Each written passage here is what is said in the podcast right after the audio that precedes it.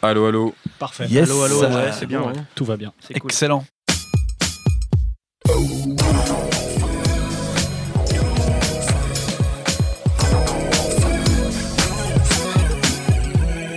Bonjour, bonsoir à tous, c'est Mehdi Maizieux, je suis très heureux de vous retrouver pour un nouvel épisode de No Fun.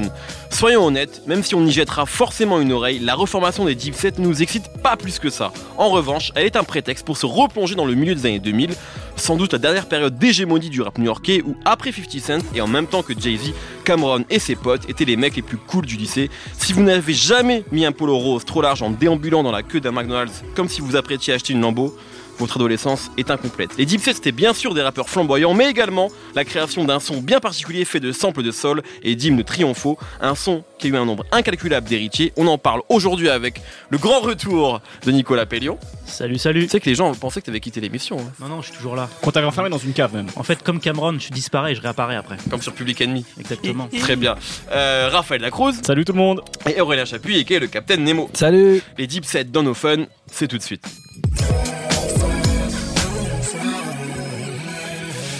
Alors je pense que c'était le moment un petit peu de faire une grande émission sur les Deep Set. Euh, on, a, on, a, on a fait quelques émissions sur quelques légendes qui nous tiennent à cœur dans, cette, dans, dans, ce programme, No Fun. Euh, on n'avait jamais fait les Deep Set. Effectivement, ils sortent un nouvel album. À l'heure on enregistre, on n'a pas encore écouté l'album, mais les singles nous ont pas plus excités que ça. Je, voilà. Mais peu importe, euh, ça a été extrêmement important. On, on l'a dit, on en reparlera tout à l'heure un petit peu avec Nemo sur la période, de- sur les héritiers un petit peu des Deep Set. Euh, je crois qu'on n'a jamais autant parlé d'eux peut-être que dans les années 2010. Euh, mais ce serait peut-être bien de revenir sur pourquoi les Deep Set ça a été aussi important et peut-être en parlant euh, ben, du leader, de la tête d'affiche, de la locomotive du collectif. Je veux bien sûr parler de Cameron avec toi, Nico. Le boss, le boss, le boss. C'est Cameron le boss, non pas moi. Oui, oui. Bah, euh, bah, pour parler de Cameron, euh, c'est vrai que c'est un personnage qui est difficile à, à- à capter en fait. Cameron, on peut repartir du début, à savoir que euh, avant euh, sa carrière solo, avant euh, les diplomates, il était dans un groupe qui s'appelait Children of the Corn, Tout à fait. et en fait qui était un jeu de mots avec Children of the Corner, donc les enfants du coin de la rue, mais aussi une référence à une nouvelle de Stephen King. Adapté en film d'ailleurs. hein. adapté en film plein de, plein de fois, ouais. En gros, qui raconte l'histoire d'enfants qui ont décidé de vivre sans les adultes et l'histoire d'enfants en fait qui refusent de vieillir, qui passent leur vie euh, sans vieillir et qui du coup, du coup euh, se, tuent avant d'être adultes. Et c'est vrai que Cameron, il est difficile à résumer, mais je trouve que c'est une image qui le résume assez bien en fait. De dire que Cameron finalement c'est un éternel enfant et euh, qui, comme dans cette nouvelle, en fait, a voulu se créer un peu son monde à l'intérieur d'une autre.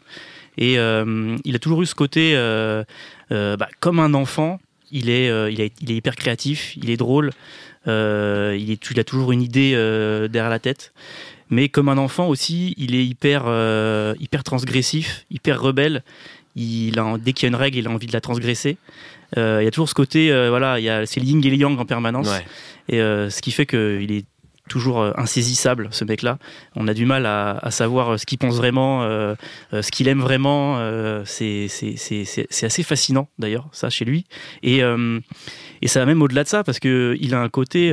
en fait, si, si on devait essayer de résumer... En général, quand on essaie de résumer les personnages d'un spectacle, il y a, il y a l'Auguste et le clown blanc. Et lui, il est, il est les deux à la fois, en fait. Mmh. C'est vrai que c'est assez compliqué. C'est comme si, euh, voilà, dans, en fait, dans un film de Scorsese, il serait De Niro et Joe Pesci en même temps. en Ouais. fait. C'est-à-dire qu'il est, il est hyper intelligent, mais en même temps, il est complètement absurde. C'est aussi été euh, presque le, le- le héros du, de l'ignorant de rap en plus en même Oui, temps. c'est Donc ça. c'est ça qui est Mais- effectivement. Et, et ce qui est drôle, c'est que parfois, il est résumé à ça, alors qu'en même temps, euh, non, en fait, il est Mhm. aussi hyper malin, hyper intelligent. C'est dur de, le- de le résumer, en fait, parce que il est tout et son contraire en même temps. Et euh, finalement, il est une espèce de juste. Il n'a pas de, de vraie personnalité fixe. Il y a un truc de, de charisme euh, qui éclabousse dans tous les sens et dans toutes les directions, et qui fait que euh, je pense que souvent il est mal compris, parce que quand on regarde une, une facette, on voit pas l'autre, alors qu'il y a toujours les deux facettes chez Cameron.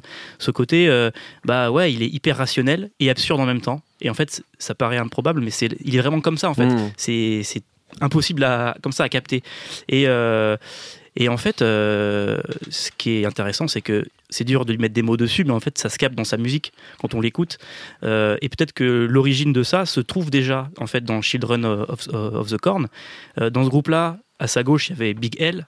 Donc Big L, c'était euh, Et donc il est décédé aujourd'hui. Il c'était une espèce de, je sais pas, de, de rappeur surdoué en fait. C'était vraiment une, une, une étoile filante, une étoile montante à l'époque de New York. D'ailleurs, qui était censé euh, signer chez Rockefeller, ce que ça, Cameron fera des années Exactement, plus tard d'ailleurs. Et euh, en fait, ce, ce Big L, il a un côté, euh, il était, il avait un- un- une écriture assez brutale en fait. Quand il décrivait Harlem, parce qu'ils sont tous d'Harlem, il y avait un côté, euh, je décris un peu la cour des miracles quoi, avec des violeurs, des voleurs, des assassins. C'était assez dark.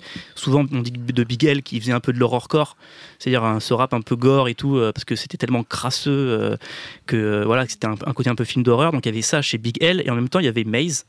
euh, dans Children of the Corn, Murder Maze. à l'époque il s'appelait Murder Maze et qui après euh, en solo Maze ça va devenir une, une star avec un espèce de, de rap de, de charmeur en fait Ouais, ouais, un fait. truc hyper mélodique et nonchalant avec des tubes pop euh, donc qui sera chiné chez P Diddy etc et en fait euh, Cameron les graines de son style elles sont un peu et chez l'un et chez l'autre à savoir que Cameron euh, il a un côté euh, bah, il va raconter un- une vision d'Harlem un peu déformée comme le faisait Big L mais euh, avec ce côté un peu nonchalant et un peu arrogant que va avoir Maze. Et voilà, dans les textes de, Cameron, on va dire une grande majorité de ses textes, bah, il parle de tout ce qui est de plus immoral et ignoble dans Harlem, donc les, les mecs qui sont qui sont devenus riches grâce au trafic de drogue, euh, qui vont transformer les femmes en mules ou euh, qui vont assassiner les, les mecs du gang adverse. Mais en même temps, il va le faire avec euh, une façon de, de rapper, d'écrire, qui rend tout ça, tous ces trucs les absolument ignobles, mais hyper agréables à écouter en fait Mm. parce que euh, il va y avoir déjà des images euh, absurdes, un peu, enfin vraiment drôles, avec un côté un peu burlesque à la Ghostface en fait. C'est vraiment le style qu'avait Ghostface euh, au sein du Wu-Tang, à savoir euh, Cameron euh, quand il parle de, de, de- de ses vestes en, en, en oiseau. Ou, en, ou, en- ou ces, ces espèces de, de trucs en vison, il dira jamais, euh, voilà, j'ai une, une veste en, peau de bête. Il va dire, mon placard, c'est un cimetière d'animaux morts, tu vois. Toujours avec un, un détour qui fait que il y a un côté un peu malin, un peu drôle dans ce qu'il dit. Et, euh, et souvent, ce qui est drôle aussi, c'est que, en fait, je pense que les images absurdes, elles viennent du fait que quand il choisit ses mots, je pense que il le fait en priorisant le son sur le sens des mots. Ce qui fait que quand il écrit, il y a, une- il y a toujours une espèce de tourbillon d'assonance en Ouais. O, en I. fait, quand on l'écoute de loin, on a l'impression qu'il raconte une comptine en italien, tu vois. Genre, c'est euh, toujours des, des cookies, googie, googie, googie. Ouais, ouais. Et alors qu'en fait, il raconte des trucs qui sont absolument ignobles, c'est hyper misogyne, homophobe et tout. Puis les accents, ils sont jamais placés au même endroit. Les rimes, des fois, elles sont au début et tout. C'est extrêmement C'est bizarre. ça, c'est des espèces de rimes internes qui sont un peu déconnectées les unes des autres, mais qui Ouais. font que tu as l'impression que tu as l'allitération ou l'assonance qui dure sur tout le couplet et euh, qu'il est en train de jouer comme une comptine. Et euh, donc, qui rend le truc assez agréable, assez pop, comme pouvait le faire Mace. Mais sauf qu'il est en train de dire des, des- des trucs qui sont absolument ignobles et atroces. Et euh, voilà, ça, ça donnait un peu ce, ce, ce- ce style un peu hybride euh, comme sa personnalité. Et en fait, après Children of the Corn, je crois qu'il a mis quelques temps avant de trouver vraiment son style à lui Ouais. parce que euh, sur son premier disque solo, le vrai succès c'était Horse and Carriage, qui était un tube avec Maze, qui était son premier gros single en fait. Qui était un morceau de Maze en fait et en dans fait, l'esprit. voilà, Bah, dans c'était le un morceau de Maze quoi. Quand on écoute aujourd'hui, on, s'en- on- enfin, on- c'est vraiment un morceau de Maze avec Cameron dessus. Même si on entend plus Cameron, c'est un morceau de Maze. Et finalement, pour moi, le vrai point de départ euh, de Cameron en solo, ce sera le disque d'a- le disque d'après, donc Sport Drugs Entertainment, avec le single qui a le mieux marché dessus, qui était euh, What the World Means to You, ou quelque chose comme ça, Ouais. avec le sample de Sting là, euh, ou de Police, je sais pas lequel des deux c'est, mais en tout cas, c'est Sting qui en tout cas, j'espère qu'ils l'ont clearé. Parce que je sais pas si vous- ce ce que Sting est en train de faire à Juice Ah, bon, en ce moment. ça fait mal. 85%. Ouais, voilà, il faut, faut- sans À l'époque, il y avait des moyens. Surtout dans le rap, ils étaient habitués à se faire taper dessus pour vrai. les samples. Je pense que c'était éclairé. Mais en tout cas, voilà, ce côté sample grillé de pop années 80. Donc, euh, je crois que Raph parlera après plus des, des prods, donc je laisserai aller en détail dessus. Mais ça apporte, voilà, ce qui pour moi est un peu le lien de tout ce que j'ai dit sur Cameron là. C'est ce côté, euh, il va. euh, euh, c'est pas vraiment détourner, c'est plus se réapproprier des codes et des sons pour en fait euh, en faire ressortir euh, tous les tous les ressorts de la nostalgie qu'il peut y avoir dedans, mais sans que ce soit sans que ce soit un truc euh, sans qu'il y ait le côté regret de la nostalgie. C'est que- marrant, je trouve que là, la phrase que tu viens de dire, c'est exactement ce qu'on pourrait dire de Jules quand il semble des gros trucs type Aqua, Barbie Girl, etc. Tu vois. Eh bah, ça n'a rien à voir, mais c'est complètement, parce qu'il y a Un peu, tout- hein. complètement un truc de nostalgie, tu Ouais. vois, sans que ce soit vraiment. Alors, mais par bon. contre, la différence, c'est que ça, c'est que comme euh, Cameron, ce qu'il récupère dans ses trucs, euh, dans ses peut-être ses chansons qu'il a entendues à la radio en étant gamin, c'est toujours un peu un rapport à l'enfance, je trouve, dans ce qu'il fait. euh, c'est que en, res- en ressortant tout le côté passéiste et tout le côté, euh, c'est ça, un peu regret de la, nostalgie, et ben un peu, euh, je sais pas si c'est par hasard ou quoi, mais il y a un côté un peu hyper, euh, hyper euh, grandiloquent en fait qui sort de ça. Oui. Et, euh, et voilà, hy- hyper provoquant même presque. Et je trouve que c'est ça qui va, voilà, qui va être un peu le, le point de départ de- du son de Cameron et après des diplomates et qui va pour la, je pense pour la première fois être vraiment abouti avec Come Home With Me qui va être son premier album chez Rocafella. Donc qui va être un de ces moments où qui est assez rare dans le rap où un mec complètement malade avec une vision euh, complètement dingue se retrouve à, à avoir entre les mains le budget d'un label en major et donc de pouvoir euh, bah, euh, donner vie à sa vision euh, qui était qui paraissait absolument dingue de Mm. sampler des trucs qui coûtent une fortune avec alors que a priori ça n'aurait pas dû marcher bon il y a des tubes qui vont quand même qui vont émerger de ce Ouais. disque là comme Oh Boy etc Aïma. mais euh, personne n'y croyait et surtout pas Jay-Z en fait à l'époque. Je pense qu'on en reparlera après de Jay-Z et Cameron parce qu'il y a une histoire qui est drôle. Et euh, mais voilà, ce qui est intéressant, c'est qu'avec ce disque-là, comme Home With Me, Cameron il va exploser un peu aux yeux du, aux yeux du monde en fait, avec les tubes comme Oh Boy etc. Mais en vrai, euh, Oh boy, ça tournait partout quoi. ah ouais, bien sûr. hein. En Il y avait France, avec Maria Carey, exactement. voilà, ça passait sur M6, euh, c'était vraiment un Ouais, ouais. giga hit. Ouais. Mais euh, pour le rap, ce disque-là, c'était déjà en fait la face émergée d'un vieil iceberg, j'ai envie de dire. Un- Les gens connaissaient déjà Cameron et le connaissaient déjà comme le chef de bande en fait, des diplomates. Donc euh, Jim Jones, Joel Santana, Freaky Ziki. Donc c'est sa bande de potes, c'est son groupe. Et euh, c'est euh, une espèce d'équipe avec laquelle il est devenu une sorte de seigneur d'Harlem en fait. En fait, on, connaît, on, a connu Cameron, le grand public a connu Cameron sans connaître les diplomates, parce qu'il y avait un, côté presque local déjà avec, avec Dipset. Euh, parce que en fait, ils ont travaillé leur public différemment, avec un truc qui est peut-être encore plus important peut-être que le style, euh, parce que c'est l'impact culturel euh, qui va au-delà de la musique euh, chez Cameron et, et- et les diplomates, c'est la mixtape en fait. Ouais. C'est qu'il y avait deux types de projets, parce qu'ils travaillaient deux types d'audiences différentes, et les albums solo, euh, effectivement, studio et solo, c'était pour la radio, c'était pour les labels.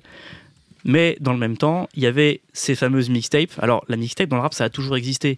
Kid Capri en les années 80 ou je sais pas quoi, Nemo, il pourra en parler des Je heures. sais pas quoi. Moi, je suis pas spécialiste des mixtapes, mais je sais que ça a toujours existé. Tony Toka Par contre, les mixtapes tels que eux les concevaient, c'est-à-dire av- avec non pas un DJ comme star, mais avec des artistes, avec des morceaux inédits, avec, euh, avec euh, des fois des samples qui sont inclirables. En gros, on fait ce qu'on veut, on dit fuck à la concession, on emmerde les DA de label et les programmateurs radio et on fait ce qu'on veut. C'est-à-dire la mixtape telle qu'on l'entend aujourd'hui dans le rap, Ouais, en fait. Bah, j'exagère à peine en disant que c'est eux qui l'inventent. Je pense même qu'on peut le dire, parce que Ouais. La première euh, Diplomate volume 1, ça sort quelques 2001. mois avant 50 Cent, donc euh, avant les mixtapes de G-Unit, etc. Donc c'est c'est un peu avant.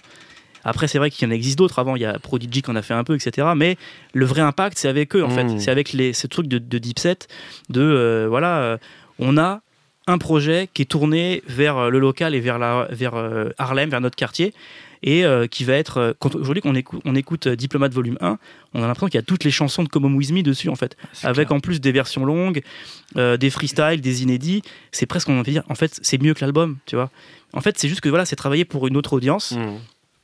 Et surtout, c'est travaillé. Alors, je sais pas si c'est pensé comme une stratégie de, la part de Cameron, mais c'est avec ce truc-là où, au-delà de l'impact euh, musical avec le contenu, au-delà de l'impact culturel avec le fait que la mixtape, ça va devenir le, le format roi du rap pendant 15 ans après, et bah avec ça, il va devenir vraiment une espèce de seigneur d'Harlem grâce à ça.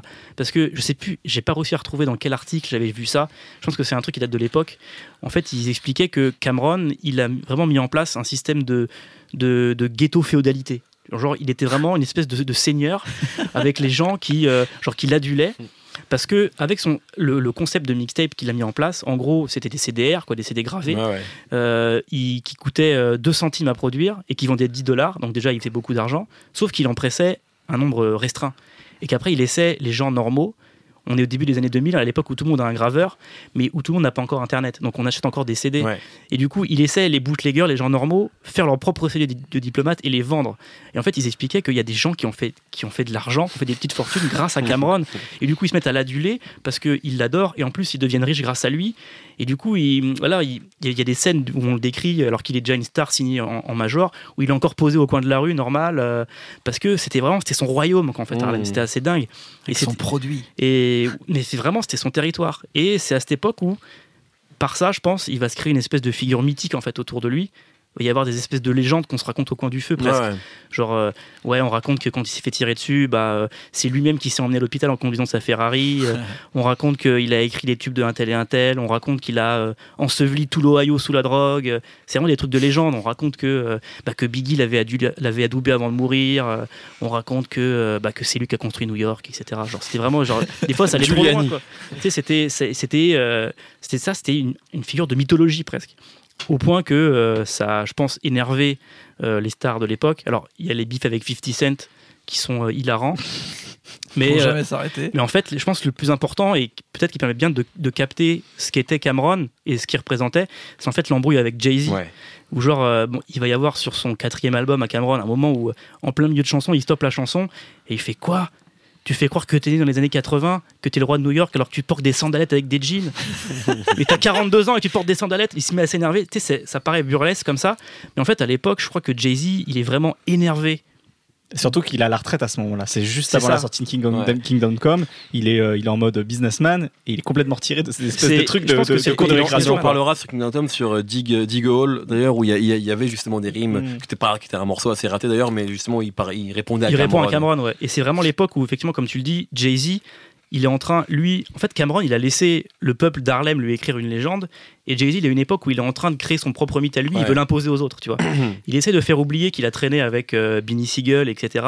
Il veut faire croire que depuis toujours, il est un espèce de businessman, un capitaliste propre, etc.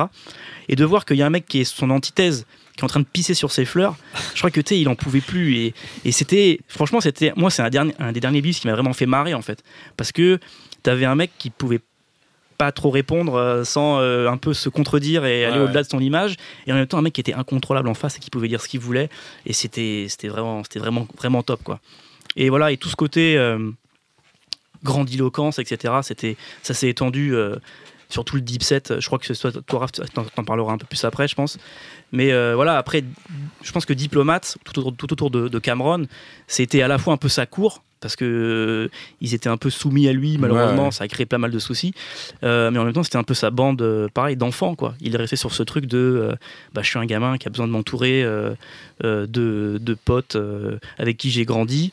Et je pense que la figure importante en fait de, de quand on parle de Deep Set en entier c'est presque plus Joel Santana que, que Cameron qui représente plus ce qu'était le Deep Set parce que il y a ce côté vraiment il était présenté comme euh, comme l'enfant prodigue Ouais, tout à fait. c'était vraiment genre une espèce de Ce qu'il était d'ailleurs à Ouais, l'époque. ouais, c'est hein. ça. mais genre de on- ce qui est important pour nous c'est la jeunesse tu vois c'est le mec euh, c'est vrai, que je me permets de te couper parce que c'est intéressant ce que tu dis sur le côté enfant, etc. Parce que c'est vrai que ce qui a fait aussi la force Deep Set, indépendamment de leur musique, c'est leur personnage, Mm. leur côté complètement prévisible. Et je pense que ce qui fait qu'on a peut-être moins envie de les écouter aujourd'hui, c'est quand on les voit, ils sont plus du tout jeunes. exactement Et, et quand on voit Joel Santana aujourd'hui, par exemple, qui a plus de dents, même Cameron, Non, hein, qui, est- vrai, qui est, qui plus aussi flamboyant qu'avant, Mm. je pense qu'il y a. ça- ça- parce Même que Jim Jones. hein. parce que, ouais, Ouais, voilà, ouais. parce que c'est- ce sont des rappeurs prodigieux, mais l'image. Ça fait partie de ces rappeurs-là qui ont vraiment ramené l'image à un autre, à un autre niveau également. Et c'est vrai que là, bah, il y a un problème de. de- de- on Bah n'y ouais. croit pas, quoi. On n'y croit plus. Ben, c'est pour ça que dans la nouvelle de Stephen King, les enfants se suicident en fait à 12 ans. Parce Ouais. que après tu deviens un adulte et forcément tu te contredis, tu vois. Et, euh, et c'est pour ça qu'en fait l'apogée de Cameron, ça a été euh, juste avant qu'il devienne un vrai adulte. Je pense que son, son apogée, quand vraiment il est devenu une espèce de, de mythe euh, et que sa musique hyper grandiloquente euh, était à son sommet, c'est quand il fait Purple Haze, Ouais, qui est donc son 1, 2, 3, 4 Quatrième album. album. Où là, euh, bah, en fait, il fait un espèce de ghetto soap opéra, euh, je sais pas quoi, où vraiment, genre, c'est quand même un, un- un album, je sais pas s'il y a d'autres albums de rap comme ça, en fait, qui commence à la cinquième, à la cinquième track, quoi. Il y a, genre, il y a un prologue avec, euh, avec euh, Joel Santana qui fait une intro, avec, euh, puis c'est ça, au quatrième titre, un mec qui dit bienvenue dans l'album, quoi. Et puis c'est là qu'il y a Cameron qui arrive euh, comme Mufasa dans le Roi Lion, avec un mec qui crie qui la cam. Je me suis dit, mais qu'est-ce que c'est que ce bordel? Et après, t'as vraiment des interludes qui font comme des espèces d'entractes et tout. Il a fait une espèce d'o- d'opéra d'une heure et demie. Genre, vraiment, il y a que lui qui aurait pu faire ça. C'est. Voilà. Et R. c'est- Kelly. Et R. Kelly, ouais. et, et Kanye West, mais c'était avant Ouais, Kanye, en fait. Ouais, ouais. Kanye West qui est sur l'album d'ailleurs, c'est pas Qui est, étonnant. qui est sur l'album. Je pense que pareil, t'en parleras quand tu parleras des prods. Mais. euh, voilà, on a fait une émission sur Lil Wayne il y a quelques semaines. Voilà, on se- le Cameron de cette époque-là, c'est le modèle de Lil Wayne. Exactement. C'est le modèle de Kanye aussi. Ouais, Kanye, ouais. quand il devient rappeur, il regarde euh, les mecs de son label, il regarde Jay-Z et Cameron. Il veut être Cameron, euh, Kanye aussi. C'est important de dire aussi, c'est vrai que, euh, voilà, on a parlé de Lil Wayne, il y avait aussi tout un délire, un vrai rapprochement entre Lil Wayne et le Deep Set. Il y avait un Mm. morceau de Lil Wayne qui s'appelait I'm Deep Set, euh, Ouais. et il y avait le, ce fameux projet commun d'album commun avec Joel Santana. Donc ouais, il y avait aussi, c'était bah, les mecs les plus cool, c'est ce que je disais en intro, quoi. C'était tout le monde voulait leur, leur ressembler exactement. Je pense qu'on parle un petit peu de, de production. Est-ce qu'on se mettrait pas une petite, euh, une petite virgule? Alors on le disait, voilà, c'était d'abord des très grands rappeurs. On a parlé de Cameron, on aurait pu bien sûr parler de Joel Santana, de Jim Jones, etc. Mais Cameron reste la figure euh, bah, mythologique, tu, tu l'as dit Nico, Euh, mais c'était aussi un son, même plusieurs sons d'ailleurs les Deep Set. Bien sûr. Euh, et bah Raph, euh, qui de mieux que toi Ah, pour en parler? Merci beaucoup. Euh, ouais, effectivement, il y a, puisqu'on parle des, des deep sets et, et Nico le, le soulignait à quel point c'était, je crois que c'est Jim Jones qui dit ça au début d'un morceau. Il dit, on n'est pas un groupe, on est un mouvement. Et dans le mouvement des deep sets, ils ont, ils ont, ils ont incarné un son. Et ce son, c'est celui du, des Hitmakers, qui, est, qui était à la base un, un trio qui est devenu ensuite un duo, donc composé de Arsonist, Trilla et pendant un moment un mec qui s'appelait Weatherman. Des mecs qui viennent du Bronx. euh, qui ont fait leur premier placement euh, pour Cannibus, donc rien à voir avec le style de rap des, des Ouais. Deep Set, un, un truc beaucoup plus, beaucoup plus orthodoxe, mais euh, qui, euh, qui donc produit sur l'album Come Home With Me de, euh, de Cameron en 2002. Euh, et c'est marrant, c'est comment ils ont incarné finalement dans une période très courte le son Deep Set, en fait au même moment où le, le, Deep Set est aussi flamboyant, Euh, c'est-à-dire entre en gros 2002 et 2006, quoi. je pense qu'on peut, on peut, on peut dater plus ou moins cette période-là. C'est, euh, pour ceux qui auraient jamais écouté, c'est un son c'est un petit peu comme si la musique de The Blueprint de Jay-Z et de The Reason de, de Benny Siegel était complètement maximisée, exagérée. Donc c'est des samples de soul euh, élégiaques, pitchés à mort, euh, ça donne une, une- une musique vraiment épique. Et, euh, et aussi, euh, une des autres grandes tendances, c'est le rock des années 70-80. D'ailleurs, euh, quand on y pense, un morceau comme, euh, comme Takeover, bah, c'était un truc des, des, des Doors, donc c'est pas Ouais. surprenant de retrouver aussi ça dans, dans leur musique. Euh, avec voilà, avec toujours ce truc qui tire vers, presque vers, vers le rock FM en fait, le, le, le- le rock de, de bande glam. FM, voilà le glam rock exactement. Mais finalement, ça, ça, ça correspond tellement bien aussi au, Ouais. au côté vestimentaire, à l'attitude dont on parlait juste avant quand, quand Nico nous parlait de Cameron. Euh, et puis il y a- y, y des choses un peu plus mineures chez, eux euh, et qu'on a entendu beaucoup chez les hitmakers. C'est euh, des samples de reggae parce que c'est des, mecs qui sont d'origine jamaïcaine, en tout cas arsonistes, euh, qui, qui traitent en fait comme, les, comme ces samples de soul, donc des trucs très pitchés, euh, qui, qui donnent vraiment une musique très épique. Et ça correspond en- à ce que disait Nico sur le côté euh, Seigneur d'Harlem. Ouais. Voilà. Euh, et puis aussi des samples d'opéra, de, mu- de, de- de musique classique. Et euh, je pense que des morceaux comme Get 'em Girls de Cameron, Ouais. euh, Deep Set, euh, Santana's Town de, de Joel Santana, c'est, ça, ça incarne ce son-là.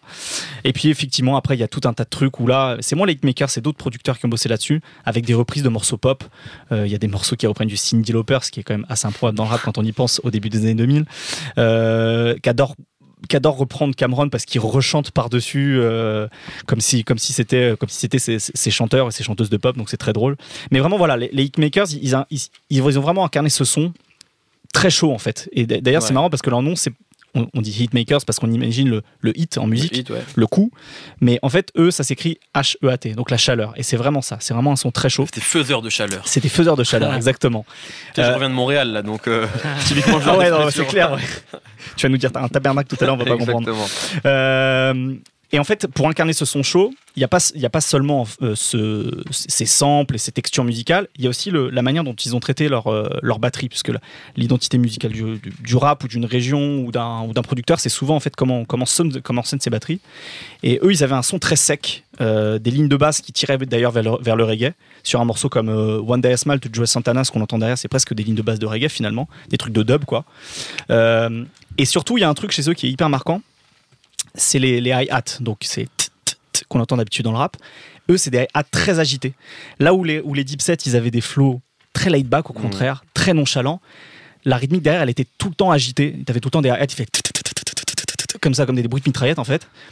Et, et puis des, des, des, coups de cymbales, comme si c'était des orchestres symphoniques, des, caisses claires qui s'agitaient dans tous les sens, des ruptures, des ruptures rythmiques avec les grosses caisses qui répétaient ce que faisaient les, les, les caisses claires c'était chaotique en fait. C'était vraiment la guerre le, son des deep sets souvent. Euh, mais ça marchait ça marchait hyper bien parce que ça, ça correspondait à cette flamboyance qu'on entendait dans dans leur flow dans leur euh, dans leur manière de, de rapper les choses Euh, si bien que même quelqu'un comme Just Blaze qui est à l'époque la grande star de production du label Rocafella Avec Kanye. avec Kanye, ouais. Euh, sur un morceau comme I Really Mean It, qui est donc sur le sur l'album Diplomatic Immunity, qui est un, un des, un des gros gros tubes de cet album, en fait, il fait que reprendre le style des Hitmakers. Hum, c'est vrai. C'est vraiment la même chose que ce que faisaient les mecs à l'époque, alors que Just Blaze, il a, commence déjà à avoir son, son son bien identifié, quoi. Euh, et après, donc, il y a aussi d'autres producteurs importants, des mecs comme Charlemagne, comme euh, Bula et Chad Hamilton. C'était des mecs qui, qui bossaient notamment avec, euh, avec euh, le State Property, donc des mecs de Philadelphie, donc euh, Benny Siegel, Freeway, etc. Et il y a eu aussi un autre, un autre type, dont, deux autres types. Un qui est connu aujourd'hui et un autre qui l'est moins. Je vais parler de celui qui l'est moins. C'est un mec qui s'appelle Skidzo, qu'on entend beaucoup à partir de Purple Haze et sur ensuite tout- toute la disco de, Cameron, euh, qui apporte lui quelque chose, un son beaucoup plus synthétique. Et puis évidemment, il y a Arab Music. Ouais. Donc La, là, la euh, dernière génération, on va dire, des Deep Set. euh, Exactement, qui a commencé à bosser avec tous les goons des Dipset, euh, les LRL, ce genre de mecs, et, euh, et qui lui a apporté, en fait, qui qui s'est a- retrouvé à faire après des DJ sets au Social Club en mode euh, nouvelle sensation hype. Oh, grave. C'est quand même assez- Avec Duke de God en hype man quand même. Ouais. Duke assez de fou. God qui est devenu justement le manager de, Ouais. euh, de, de Air Music, etc. Et euh, ce, qui- ce qui est, ce qui est marrant, c'est que euh, Era Music, en fait, il a encore maximisé encore plus ce son qui était déjà une maximisation du son Blueprint en allant chercher euh, des, des, des sons parfois de musique électronique, mais en reprenant toujours ce truc. euh, hyper agité dans, dans sa d'ailleurs c'était aussi le, le- le truc qui- faisait la- le, le succès d'Air Music c'est-à-dire le côté live où on le voyait appuyer sur ses boutons de partout ça sortait des sons incroyables euh, et puis un autre truc qui caractérise le, le son des deep sets, euh, c'est que c'est on est au début des années 2000 et c'est des rappeurs new-yorkais qui n'hésitent pas aussi à les piocher dans d'autres genres musicaux. Enfin, dans d'autres genres musicaux. Dans d'autres tendances du rap, plutôt.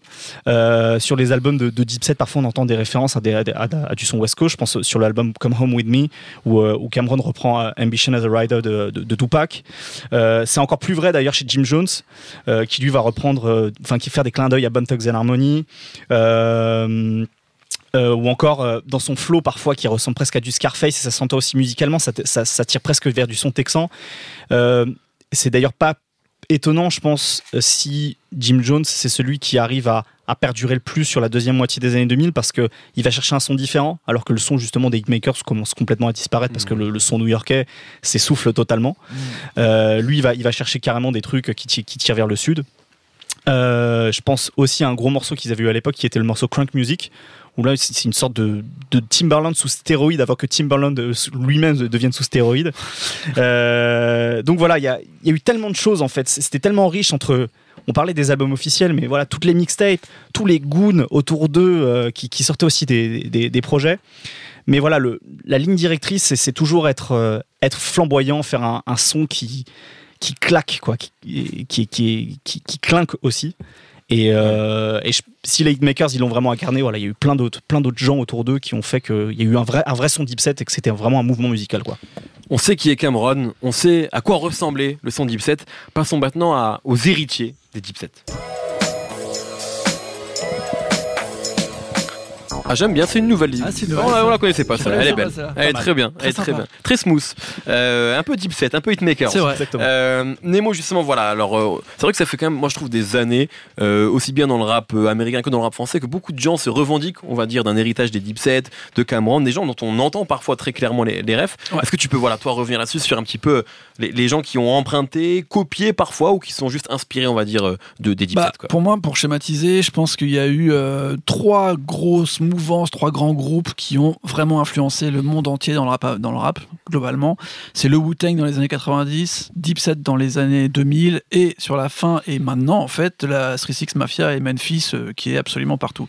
Donc euh, Deep Set, je pense l'influence elle est sur plusieurs niveaux, comme euh, mes collègues l'ont déjà un petit peu dit. Il y a une influence musicale, il y a une influence euh, sur la façon de faire en fait. Donc euh, les mixtapes, les freestyles qui reviennent à, à goût du jour et tout ce côté un peu groupe tentaculaire qu'avait un, petit- un petit peu amené Wu-Tang qu'on va retrouver par exemple.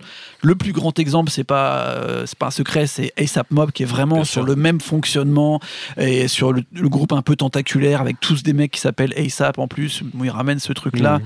Quand on sait en plus que ASAP Yams a commencé sa carrière en étant stagiaire chez euh, Diplomate, chez le label Dipset, Diplomate Records à l'époque, il y a vraiment tout ce fonctionnement-là.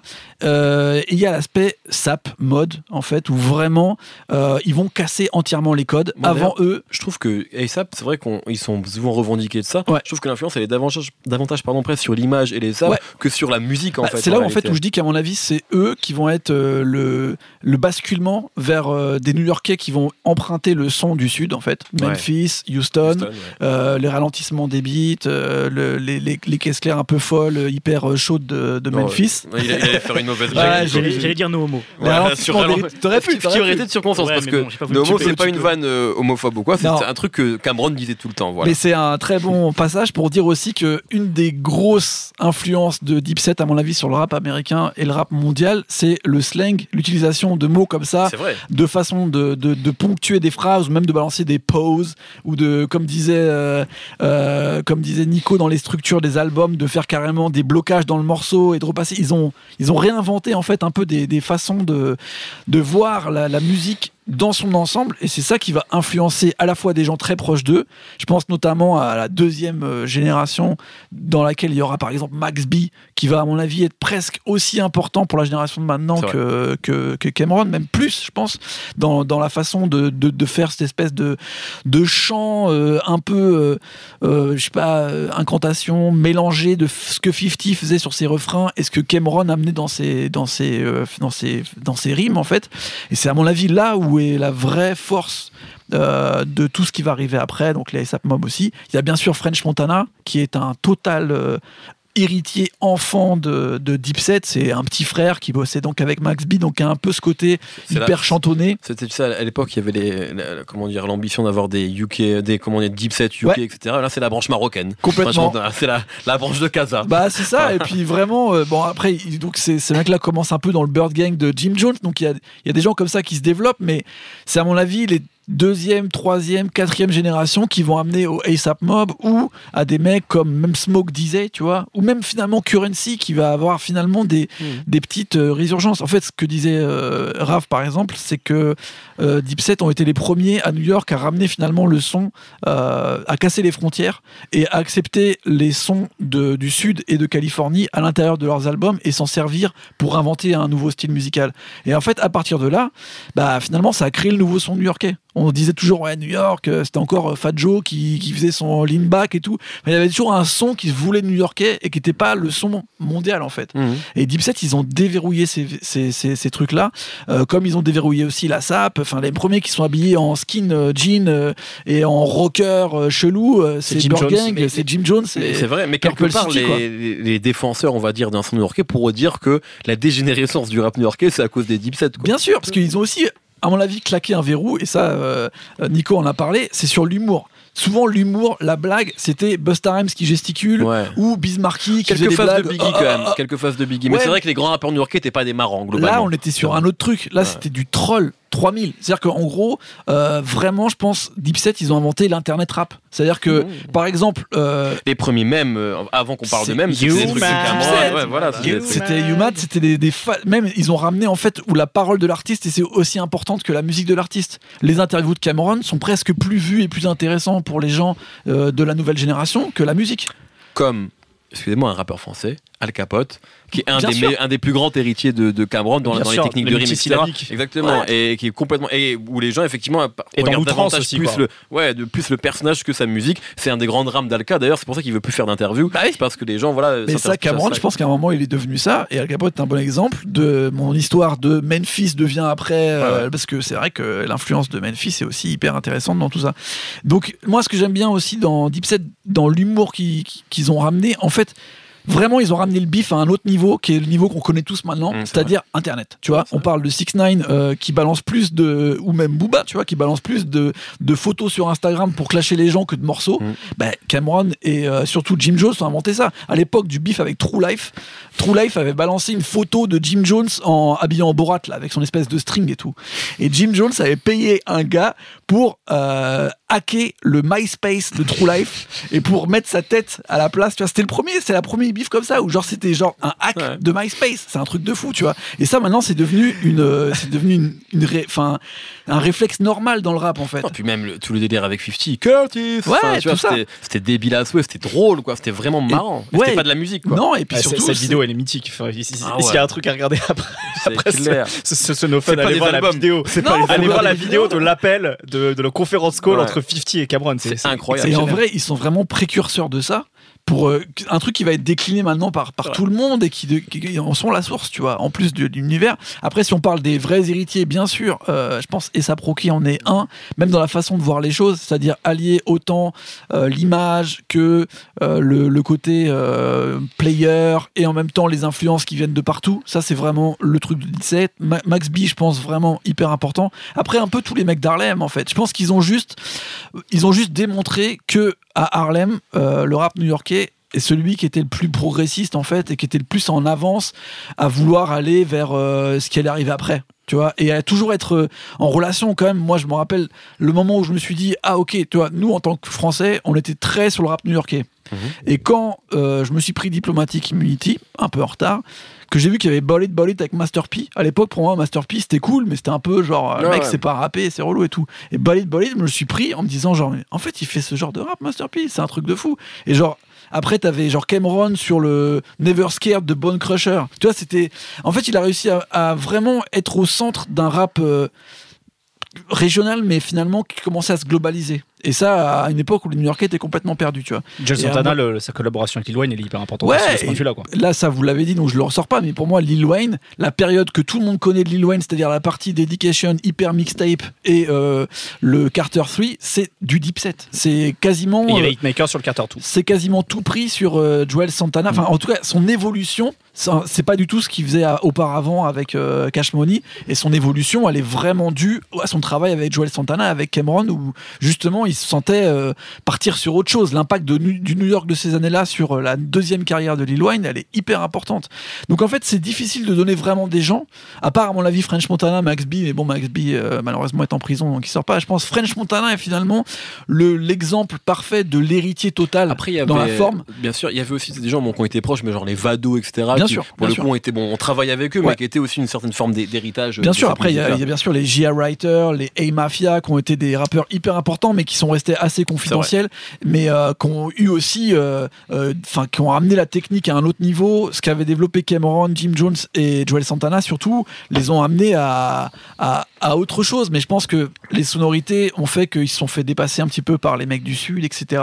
Les influences ont changé, mais c'est c'est vraiment des gens qui ont des fans incroyables, tu vois, et qui continuent à exploser. Moi, il y a- pas longtemps, j'ai découvert un mec qui s'appelait Aldo, qui est un mec de- du Bronx, euh, qui est aussi grave dans, ces trucs-là. Il y a plein de rappeurs, même la nouvelle génération new-yorkaise, euh, que ce soit les euh, Joey Badass ou euh, les Click, pas 6 9 mais il y a énormément de rapprochements. Moi, genre, j'aime beaucoup Jake Rich en ce moment, qui bosse avec Rich the Kid et euh, Famous Dex. C'est un New-Yorkais. Il a, il a un morceau qui tourne avec French Montana et Fabulous. C'est totalement ce qu'aurait fait euh, Cameron euh, s'il avait a- euh, 18 ans. il y a des prods en de Harry Fraud 2018. aussi. Ouais, bien sûr. Harry euh, Fraud, exactement. Harry Fraud, en termes de production, c'est aussi, je pense, un, un vrai héritier de ce Bien que sûr, faisait le 17. complètement. Justement, de reprendre des samples qui sont à moitié grillés et de les faire sonner euh, en rap un peu actuel tout en étant vaporeux, bah ça, ça rentre totalement dans la branche euh, French Montana, Max B, où Ouais. Harry Fraud est totalement, euh, bah Max B, c'est un peu son gourou euh, musical et on va dire spirituel. Enfin, comment amener son, son truc. Donc là, il y en a beaucoup et après vraiment. ASAP Mob, je pense, en termes Mm. de d'énergie, Ouais. sont un gros mélange de euh, Wu-Tang, Deep Set et 36 En vrai, Mafia. en vrai, Et- ce qui est dur, je pense pour en fait pour la, ce qui aurait dû être la vraie, euh, la vraie descendance de Deep Set, c'est qu'il y a Max B donc qui est en prison euh, Ouais. pendant, pendant euh, 70 ans. Ensuite, euh, il y a Stack Bundles qui est Qui est décédé, ouais. Shinx Drugs qui est décédé. En fait, il y a- il y, a beaucoup de, de descendants qui n'ont pas eu de vraie Ouais, carrière à cause un de ça. destin un peu, ouais. Parce que à la place, on a. Ouais, c'est ça, mais qui n'a pas trop de rapport, qui est plus 50 Cent du coup. Ouais, c'est vrai. Mais euh, voilà, c'est que c'est un peu le problème d'être un artiste et de garder un pied dans la rue et dans les affaires bizarres. C'est que, en fait, euh, bah, tu fais pas des belles carrières, quoi. Très bien. Alors, on a, on a déjà beaucoup parlé, mais c'est normal parce que c'est une émission sur les deep sets, donc euh, c'est normal qu'on déborde un petit peu. Est-ce que, avant qu'on passe au coup de cœur, est-ce que vous avez une dernière chose à ajouter sur les deep sets au sens large? Ou on aurait pu dire encore beaucoup de choses, mais euh, est-ce que vous, c'est bon, on a fait le tour? Bah, ouais, je juste parce qu'effectivement, ils vont, ils vont sortir quelque chose, quelque chose de, de nouveau bientôt là. Euh, Il y, a, il y a un truc qui est regrettable, c'est que bon, pendant des années, ils étaient tous fâchés les uns les autres, Mhm. notamment Jim Jones et Cameron, qui sont plus ou moins rabibochés depuis le début des années 2000, et qu'en fait, c'est une suite de faux départs. Euh, Il y a eu plein de morceaux. Il y a eu le morceau Sa- Salute en, en 2010 qui était d'ailleurs produit par RM Music. Euh, il y a eu le morceau Deep Shit en 2014 qui était produit par Just Blaze. Ouais. Euh, là, ils sortent donc des nouveaux singles. En fait, à chaque fois, ça cale. Et donc, c'est vrai que c'est un peu, ça fait un peu peur pour l'album qui va, qui va sortir, Ouais. même si, comme tu le disais en intro, on va forcément y jeter une oreille. C'est des personnalités compliquées. toi. Mm. Puis j'ai peur qu'ils le sortent pas pour des bonnes raisons, tu vois. Ouais, Parce qu'effectivement, Ouais. ils sont embrouillés depuis longtemps. Ouais. Ça fait un peu les mecs qui, oh, il y a les impôts à payer, là, faut faire un disque. Voilà. Ouais. Ouais, c'est possible. Très bien. Euh, L'heure des coups de cœur, en lien ou pas avec Cameron et ses copains. Messieurs, euh, moi j'en ai beaucoup. On va voir s'il y en a qui me les volent. Euh, mais, euh, mais commençons avec, tiens, Nemo, vu que t'es passé en dernier. Euh, bah, de Deep Set, je pense qu'il y a un truc qui résume bien vraiment toute leur énergie et tout, c'est le freestyle chez Rap City. Ah, ça me fait un coup de cœur, moi. Euh, qui, est, qui est vraiment euh, exceptionnel et j'avais gardé en dernier coup de cœur mais euh, Nico en a parlé euh, tout, tout, tout ce qu'a pu faire Chings Rock réexpliquer le freestyle Rap City. Juste Ah, le freestyle Rap City Voilà, ouais. Bah, pff, en fait, euh, si vous le connaissez pas, c'est tellement cool de le découvrir. En gros, euh, il y a, c'est comme tous les freestyles chez Rap City, donc il y a un micro qui est là. Euh, Qu'est-ce qu'on peut dire Bah, C'est on dans, une cabine. On peut dire que c'est dans une cabine et surtout que c'est sur la prod de My Blog de Scarface Exact, et que exact. c'est qui est un morceau merveilleux mais que je ne peux plus écouter ce morceau. Pour moi, Bah c'est un morceau des Deep C'est un Set morceau en des fait. Et donc on Produit les par voit. Si je m'abuse.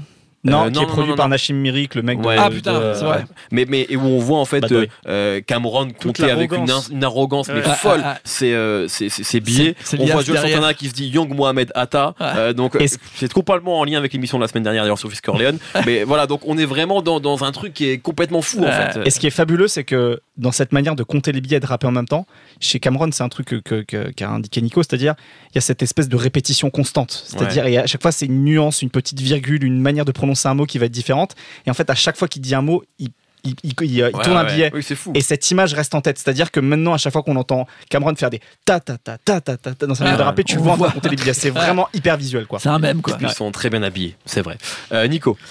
Euh, bah du coup, c'est peut-être le membre dont on a le moins parlé parce que c'est toujours un peu le, le membre pauvre du trio qui compte dans Deep Set, c'est Jim Jones. Oui. Alors qu'en vrai, sur la durée, c'est lui qui a peut-être la plus jolie carrière. Ah, Avec peut-être le moins de haut, ben si, il y a We Fly High qui était son single avec Max B qui était énorme.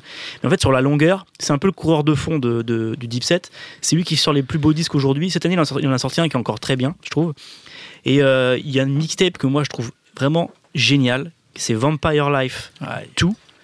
2 qui est sorti en fait la même année que euh, cette mixtape de Rick Ross là qui est, euh, qui est son meilleur album là comment elle s'appelle déjà? Euh, Non. Albert Anastasia, c'est pas ça? Non l'autre là avec Ah, Ghost.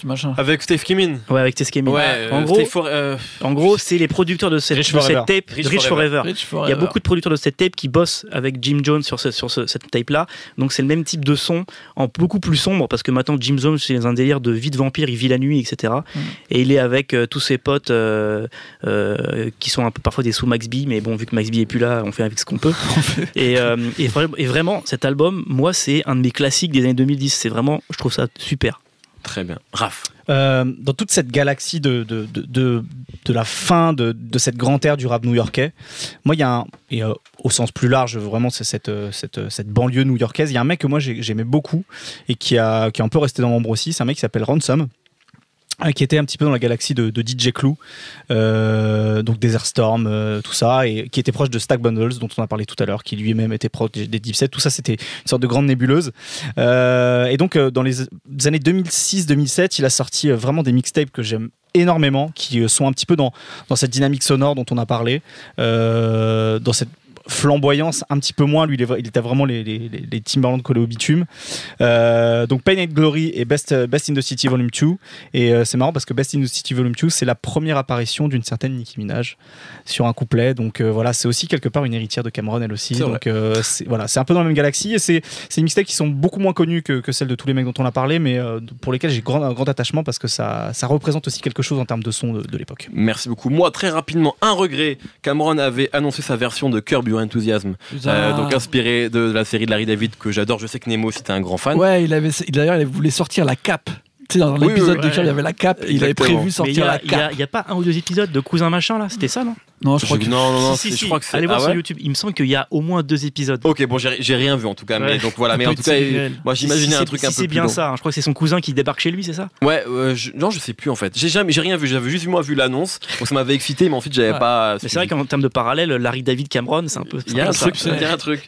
Euh, un projet, moi c'est alors c'est un, un moins bon projet peut-être que Purple Haze, etc. Mais c'est Public Enemy euh, Number One, qui était un peu sa mixtape, qui était sa mixtape de retour en fait après après son absence, après le beef avec 50, etc. Il y avait des morceaux incroyables, notamment euh, le fameux I'm a Hustler Barry où il rappait sur euh, le classique de Barry White. C'était complètement J'en place quand même pour Justice. Justice. Voilà, en fait, il drague une femme qui est en gros qui, est- qui a plein de soucis et à la fin, il lui fait un Dirty Sanchez. Alors, je vous laisse faire taper dans Google ce qu'est un Dirty Sanchez.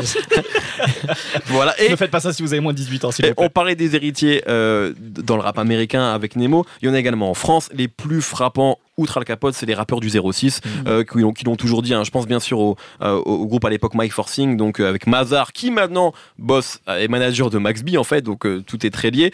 Et The Lyricist et donc maintenant Infinite, qui est vraiment le peut-être même le plus bel héritier en fait du rap mondial, je trouve en tout cas moi de ce que je connais de, de Cameron, parce que c'est peut-être celui qui a le mieux assimilé à mon avis le style Dipset euh, dans la rime. Merci beaucoup messieurs, merci Jules à la technique, merci Raphaël, merci Nico, merci Nemo. On se retrouve tous les vendredis sur binge.audio. Passez une très très bonne Plein de bisous. Bye.